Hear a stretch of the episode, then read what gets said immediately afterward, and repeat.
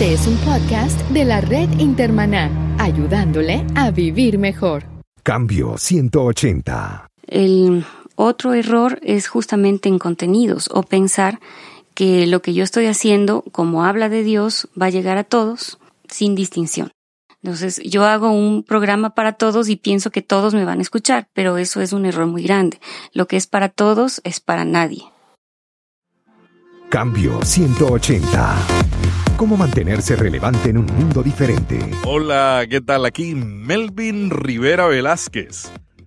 Hay miles de emisoras con contenidos cristianos en Hispanoamérica. ¿Vale la pena esta inversión de tiempo y recursos? ¿Cuáles son los tres errores más comunes que cometen las iglesias al usar la radio y cómo se puede mejorar? En cambio 180 dialogamos hoy con Tatiana de la Torre, ecuatoriana, directora de las emisoras HCJB, AM y FM en Quito, Ecuador. HCJB es una de las más antiguas emisoras de radio cristianas del continente. Por muchas décadas transmitió a todo el mundo a través de onda corta en variados idiomas.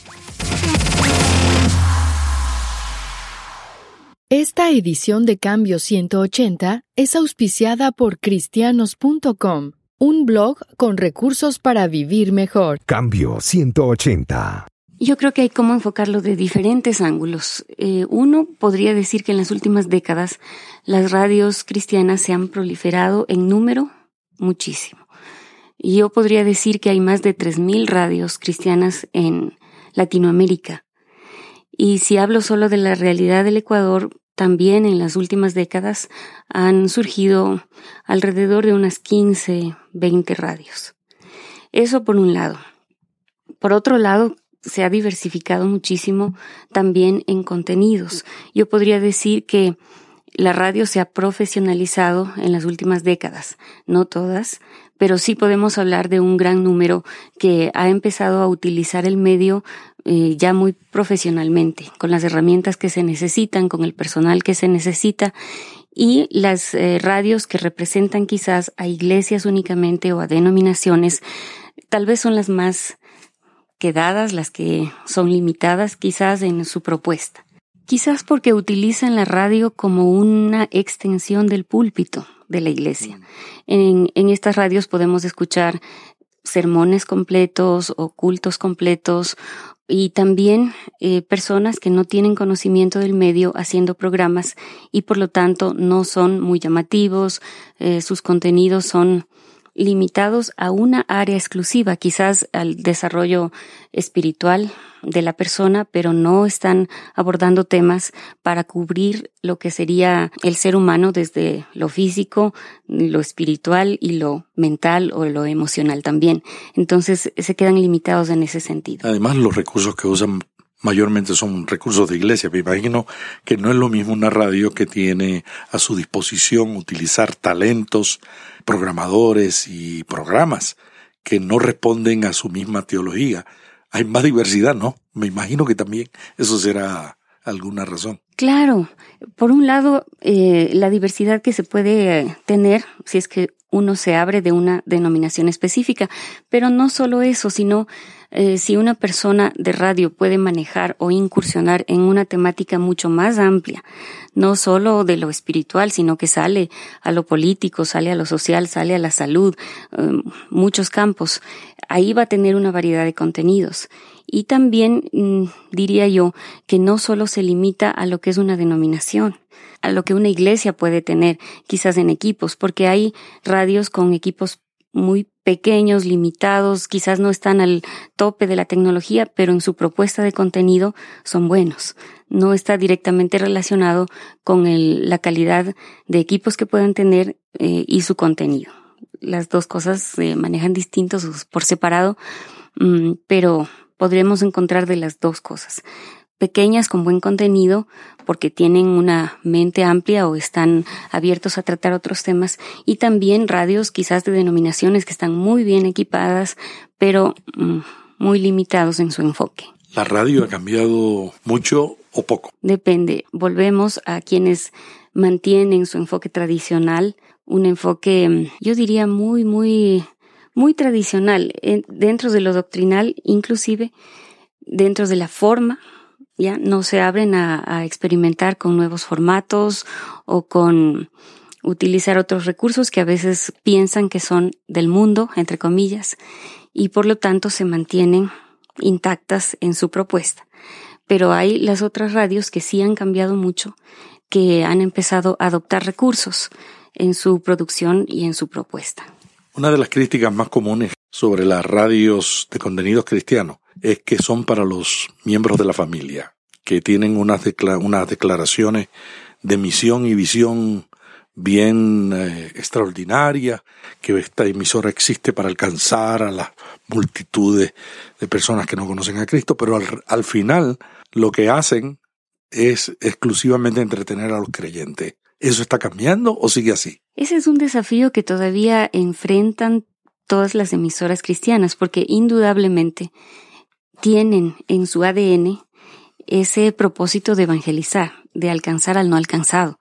Y eso es parte de sus misiones o visiones, como tú lo indicas.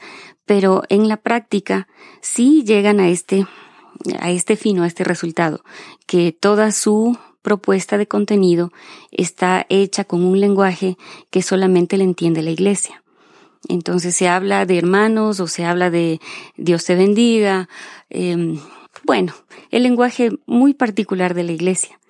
Y eso limita o cierra el círculo justamente a las personas de la iglesia. Es muy difícil sacar del lenguaje, incluso de los productores cristianos que están siendo muy activos en las iglesias cuando llegan a la radio y más cuando saben que es una radio cristiana o de contenidos cristianos, sacar el lenguaje cristiano evangélico es difícil y esa es una lucha que nosotros también lo hemos experimentado eh, para cambiar el lenguaje. Una vez que uno cambia el lenguaje, también está abriendo el alcance o ampliando el alcance para que las personas que realmente no conocen de Cristo, no tienen un contexto de escuela bíblica, los que no saben mm, todas las historias de David y Goliat y de las más clásicas de la iglesia puedan entender a qué nos referimos cuando hablamos del amor de Dios o de la gracia de Dios sin usar términos que solamente maneja la iglesia. Eso es un primer reto o desafío que tienen que enfrentar cualquier persona que quiera alcanzar al no alcanzado. La nueva generación tiene intereses diferentes a las otras generaciones. Cuando hablo de la nueva generación, me refiero a los mileniales, 18 a 30 años. Una de las características que tienen es que los mileniales son espirituales, pero no creen en la iglesia ni creen en la Biblia, eh, pero están buscando y son dados a hacer preguntas. ¿Qué tú le recomendarías a una iglesia o a un pastor o a un líder que quiere desarrollar un contenido que responda a una generación que ya no acepta el lenguaje tradicional ni los contenidos tradicionales que por décadas hemos estado usando en la radio? Pues la primera cosa que deben hacer es juntarse a ellos, entenderlos, caminar al lado. Quizás es muy difícil para un líder mayor estar con ellos y entender, pero supongo que tendrá a su hijo o a un sobrino, alguien que esté más cerca para que le pueda preguntar qué pasa, qué piensas, por qué ya no crees en la iglesia, qué te molesta y mm, en función de sus respuestas ir articulando propuestas, mensajes, incluso eh, formatos diferentes, porque no es lo mismo decirle a alguien en una prédica, en un formato de charla radial, que meter otro tipo de formatos, quizás como los dramatizados, que para mí o desde mi experiencia son los que más pegan ahora. ¿Por qué los dramatizados? Yo amo los dramatizados y siempre he estado... Las mujeres son dramáticas. Estoy de acuerdo. bueno, yo siempre he defendido el formato desde antes, ¿no? Mm. Eh, ¿Y por qué? Porque yo pienso que cuando los personajes están encarnando realidades de personas, es mucho más fácil para el personaje o ponerle palabras o situaciones, circunstancias a un personaje que lo puede decir sin ningún problema que a una persona real, de carne y hueso, que no quiere decirlo, que se inhibe, que no quiere que la, la, gente lo considere un poco pecador o con inclinaciones que no debería, cosas así. Pero al personaje no le pasa nada. Él sí lo puede decir con libertad, él sí puede expresar sus dudas, puede decir las cosas y en las respuestas o en los diálogos entre unos y otros se llega a la verdad o, o a la propuesta que uno está tratando de comunicar. Y este formato que desde hace mucho existía, más bien así nació la radio, luego se dejó estos formatos de lado y ahora se los está retomando. En, ya, yo puedo ver a, todo nivel en Latinoamérica. Volvieron a salir radionovelas, volvieron a salir um, sketches o cosas eh, que usan este formato y que tienen un éxito. A nivel de radio, eh, aquí hace tiempo yo lo, yo produje un pequeño sketch que se llamaba En clave de dos con Carolo y Maola y hablaba de situaciones específicas de relaciones de noviazgo en adolescentes o jóvenes antes de casarse. Ahora hay un programa en la radio que lo produce otra compañera que se llama De pelos y es entre el adolescente y un gato. Entonces, estas cosas realmente causan sensación. Eh, es fácil notar cómo el público responde y cómo te dice qué lindo, mi hijo no se lo pierde, aunque dura dos minutos. No, son cosas diferentes, pero y con un mensaje muy chiquitito, pero por la forma causa una reacción favorable. ¿Y cómo combinas el formato del drama con el hecho de que la gente escucha la radio haciendo otras cosas? Es muy em, gratificante saber que cuando uno pone este formato, la gente dice, déjame escuchar, espera un momentito, quiero ver qué está pasando porque realmente capta la atención. Ahora, la radio es normal que dentro de del oyente, del mundo del oyente, se compite con todo. Con el niño que le llora al lado, se compite con la, incluso con la televisión. A veces tienen prendida la televisión, están viendo algo mientras escuchan algo en, el, en la otra habitación, o mientras hacen las tareas de la casa, o en la oficina, en pequeños momentos que tienen para escuchar. Eso lo sabemos. Pero lo interesante para mí de la radio es que uno puede hacer mensajes cortos en, bueno, en cada oportunidad que tienen de usar el micrófono con mensajes precisos y que si llaman la atención o si es que cubren una necesidad específica del oyente, el oyente va a hacer lo que sea por escuchar y captar ese mensaje. Entonces, lo importante es tener esa habilidad y la preparación, la intención de tener mensajes. Nuestra promesa de marca es eh, tener mensajes atractivos y relevantes. No unidos, no, no irrelevantes. relevantes. Y si uno logra eso, el oyente va a poner atención. Cuéntanos, Tatiana, ¿cómo en HCJB ustedes logran mantener la atención del oyente? Primero es importante decir que cada medio debe definir cuál es su oyente.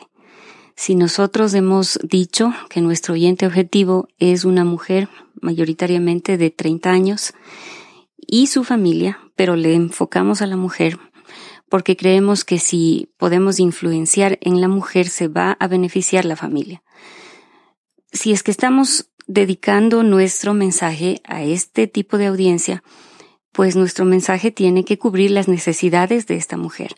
Yo creo que si estamos cubriendo una necesidad específica, uno está logrando captar su atención eh, es un punto fuerte.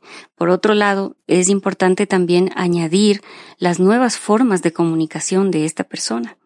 Por ejemplo, sabemos que ya no es solo la radio, tienen que sumarse los nuevos medios, están ahí las redes sociales y se está usando a la par todas las cosas. Les decimos por la radio que pueden encontrar el contenido de este artículo, de, esta entrevista o de este tema que hemos compartido en la página web. Si compartimos una receta con el chef en vivo, entonces también la van a tener en la página web y no tienen que estar anotando y todo eso y es una facilidad. Aparte que sin redes sociales ahora ya no existe una comunicación. A todo el mundo le gusta participar del Facebook, sentirse eh, tomado en cuenta y que el momento que está participando también le están dando una lectura al aire. O sea, es, son dos cosas que se fortalecen o se unifican de tal manera que el crecimiento de fans en Facebook fue tremendo desde que empezó ahora. Y claro, todavía estamos en proceso. Hay otros medios mucho más grandes que tienen mayores cantidades de fans en estos, en este medio específico. Pero es parte de cómo HCJB está haciendo para lograr la atención del oyente y no quedarse tan atrás al existir otros medios que están compitiendo directamente con la radio. A tu juicio, ¿cuál es la red social que más están utilizando tus oyentes? Bueno, hasta el momento sigue siendo Facebook el, el que más utilizan. Eh, luego lo sigue el Twitter, pero es diferente, un medio más específico ligado al campo de noticias y los otros están empezando. También sabemos que ya Facebook está un poco de salida acá, pero vamos. Dicen que los jóvenes se están yendo de, Facebook porque los papás están entrando a Facebook. bueno, y para los jóvenes, claro, ellos tienen otros, otros eh, medios pero para nuestra oyente el Facebook todavía está y también sabemos que hay muchos que todavía no entran siquiera. Las mujeres son una mayoría en la iglesia. Las mujeres son una mayoría en las redes sociales. Varios estudios dicen que hay más mujeres conectadas a las redes sociales que hombres. ¿Cómo atienden en términos de programación en HCJB las necesidades de las mujeres. ¿Qué programas están haciendo? Bueno, solo añado un dato más. También las mujeres son la mayoría de escuchas de la radio. También, sí. Hay muchas más radios en donde la mayoría de audiencia es femenina y son contadas para radios específicas para varones y que sean la mayoría. HCJB piensa en la mujer como una mujer que es madre de familia de y tiene dos niños pequeños. Es el el perfil, el estereotipo de nuestra audiencia. Por lo tanto, ¿qué es la propuesta principal? Hemos hecho estudios, por supuesto, qué es lo que más les interesa y una, el tema que nunca falta de su pedido es relaciones esposos y relaciones padres e hijos. Nosotros tenemos mucha programación destinada a darles herramientas, a tratar mejoras para las relaciones justamente de crianza, por ejemplo, de padres e hijos y por edades de los más chiquitos, más grandes, adolescentes. También eh, mucha de nuestra programación y espacios tenemos destinados para la relación entre esposos y no falta. O sea, eso no se agota nunca. Hay otro programa inclusive que responde a problemas específicos y está abierta la línea para que las personas puedan llamar y hacer una consulta específica de su situación. Y tenemos allí a dos consejeros comunicadores que les orientan de cómo manejar tal o cual problema con los principios bíblicos, pero también con eh, recursos profesionales. Las iglesias a veces entran a la radio y no lo hacen como lo está haciendo HCJB. tú me estás diciendo que tienen en mente un público especial, una madre con dos hijos. Y eso le facilita definir contenido, inclusive definir la programación. Por eso yo veo que tienen programas sobre recetas y todo ese tipo de cosas, lo cual me parece muy bien. Pero las iglesias no hacen eso. Las iglesias dicen, vamos a la radio porque queremos alcanzar el mundo. ¿Cuáles son los tres errores más comunes que tú has visto en la manera en que la iglesia usa la radio y qué tú les recomiendas para mejorar? Bueno, creo que el error número uno es eh, tener en la radio el personal no calificado para usar el medio. Eso incluye a tener en la dirección a veces eh, es el pastor coordinador de la iglesia el mismo que coordina la radio y eso no porque no exista la buena voluntad ni la buena intención, sino simplemente porque no tiene todas las herramientas para utilizar este medio con mejor efectividad o eficiencia. Ese es el un error. El otro error es justamente en contenidos o pensar que lo que yo estoy haciendo, como habla de Dios, va a llegar a todos sin distinción. Entonces, yo hago un programa para todos y pienso que todos me van a escuchar, pero eso es un error muy grande. Lo que es para todos es para nadie, digo yo. Eh, es mejor definir a alguien, apuntarle a alguien, porque indudable todos van a estar de acuerdo conmigo en que si yo hago un programa para niños, pues me va a escuchar el niño y quizás su mamá, pero no más. Y es específico, si quiero alcanzar al niño, llegarle al mensaje con el niño, la forma de hablar y de los recursos que voy a utilizar es diferente. Este, esto que es tan claro en esta audiencia quizás se diluye en las audiencias mayores, pero no es así. No es que se diluye, es que no sabemos esas particularidades que le van a caracterizar a un mensaje para el adolescente o un mensaje para alguien que es más adulto y más aún un mensaje para personas mayores o con necesidades específicas. Tener voluntarios en la radio. Trabajar a base de voluntarios en la radio es otro error. Ese sería a nivel ya administrativo. Y también sé que esto depende mucho del presupuesto. Esa es una limitante. Pero yo prefiero que una iglesia pueda manejarse con una persona profesional en lugar de con diez voluntarios. Va a ser efectivo en un mensaje, en un programa, en algo específico y no en todo, no va a tener efectividad. Particularmente si los voluntarios no saben nada de radio. Exacto. A veces piensan que es cuestión de abrir el micrófono y decir todo lo que uno tiene adentro. Y eso es un error grande. Tatiana, si la iglesia quiere hacer algo diferente, pero no tiene la capacitación, no sabe, no sabe nada de radio, ¿qué libro tú le recomendarías? Bueno, he revisado muchos libros de radio pues, a lo largo de, de la carrera y del tiempo que uno está al frente. Y no he encontrado uno mejor que el que se titula Manual Urgente para Radialistas Apasionados, de José Ignacio López Vigil. Este libro es tan práctico, tan didáctico, explica todos los conceptos de una manera muy fácil de comprender, incluso maneja el humor, uno está leyendo y se está divirtiendo con la lectura y aparte está entendiendo los aspectos complejos quizás de los formatos, de los géneros que se usan en la radio. Les ayuda a comprender para qué sirve un rating, por ejemplo, poder interpretar eh, los datos técnicos que a veces tienen o si tienen mm, acceso a un estudio de este tipo, que lo, lo, que le dice es en qué nivel está la radio, cuánta aceptación tiene de la audiencia, etcétera y mm, también hasta cómo hacer cuñas y algo tan práctico como cómo poner el nombre a un programa. Hasta esos detalles lo trata. Es, es muy práctico para en sí la producción de radio. Y de ahí la otra recomendación es ¿por qué no entra a un instituto? Así sea tecnológico, va a tener tantas herramientas después para manejar el medio con mejor efectividad que no, no lo va a poder comparar con una capacitación simple o de taller pequeño. Hace muchas décadas atrás, HCJB tradujo un libro sobre producción de radio, hace 20 o 30 años atrás. Y eh, tú eras muy joven. Ese es el problema, cuando ya uno empieza a hablar en estos términos, tú eres muy joven y ya yo era, yo era joven y tú no habías nacido. Y ese libro eh, a mí me llamó mucho la atención porque fue un libro sobre producción radiofónica que lo hicieron eh, en una institución de Europa y lo hicieron para producción de radios comunitarias en África, creo que fue. Y entonces el libro, yo lo leí en inglés, pero yo no leía mucho inglés para ese tiempo. Y me impresionó lo, lo, que yo aprendí con ese radio, con ese libro, cuando yo estaba empezando en la radio, fue interesante. Y luego encontré que HCJB lo había traducido al español y todavía yo lo tengo. Creo que es manual de producción radiofónica, si no me equivoco. Pero eso fue en el Antiguo Testamento. Este, ojalá y que lo, lo rescaten por ahí en algún sitio. Tatiana, muchas gracias por participar en Cambio 180.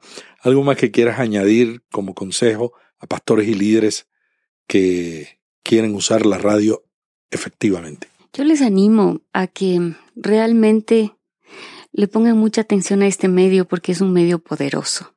Yo he escuchado testimonios a lo largo de mi vida. Mi propia vida es producto también de, del efecto que causó la radio en mis padres. A través de la radio ellos se convirtieron y luego eh, desarrollaron todo un ministerio. ¿no? Mi papá fue pastor y luego sus hijas también encaminadas en los caminos del Señor. Pero no es el único caso. He sido testigo de, de tantos casos en donde la radio se convierte en el pastor realmente de una comunidad, mm, de un pueblo, en donde no tienen otras posibilidades de acceder al contenido cristiano y la radio se convierte en ese pastor. Y no me refiero a que sea un pastor en el púlpito hablando, pero sí eh, con los contenidos y con programas eh, hay espacio para todo también indudablemente se pueden eh, mantener espacios en donde eh, se da una enseñanza doctrinal con programas específicos creados para este fin y que la gente va a seguir creciendo y aprendiendo de la palabra de Dios.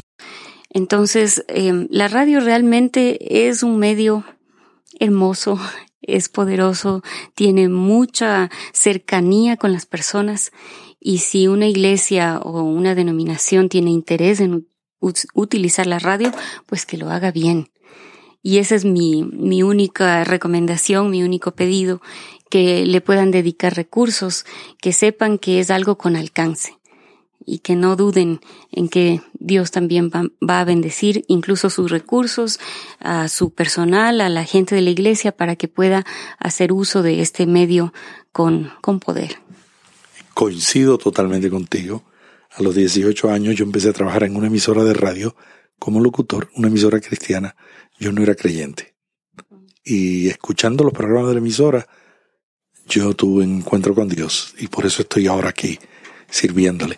Eso hace, fue hace muchos años, cuando esta emisora produció un programa que se llamaba Adelante Juventud, con el joven José Manuel Chema Reynoso. Y el tema del programa era una marcha militar.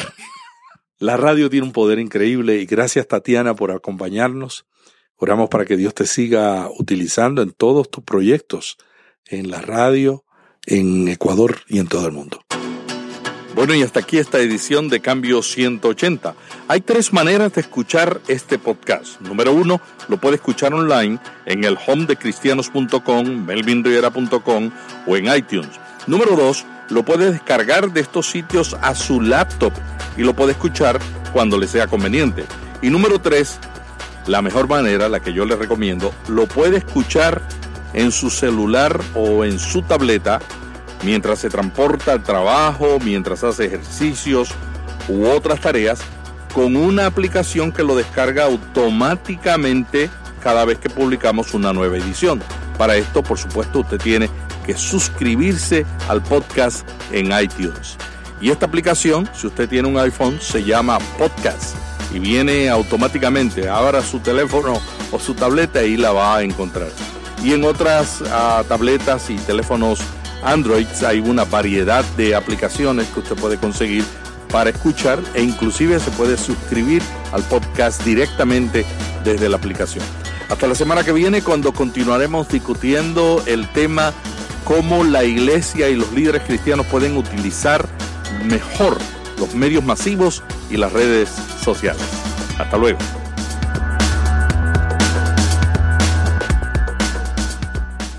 Cambio 180.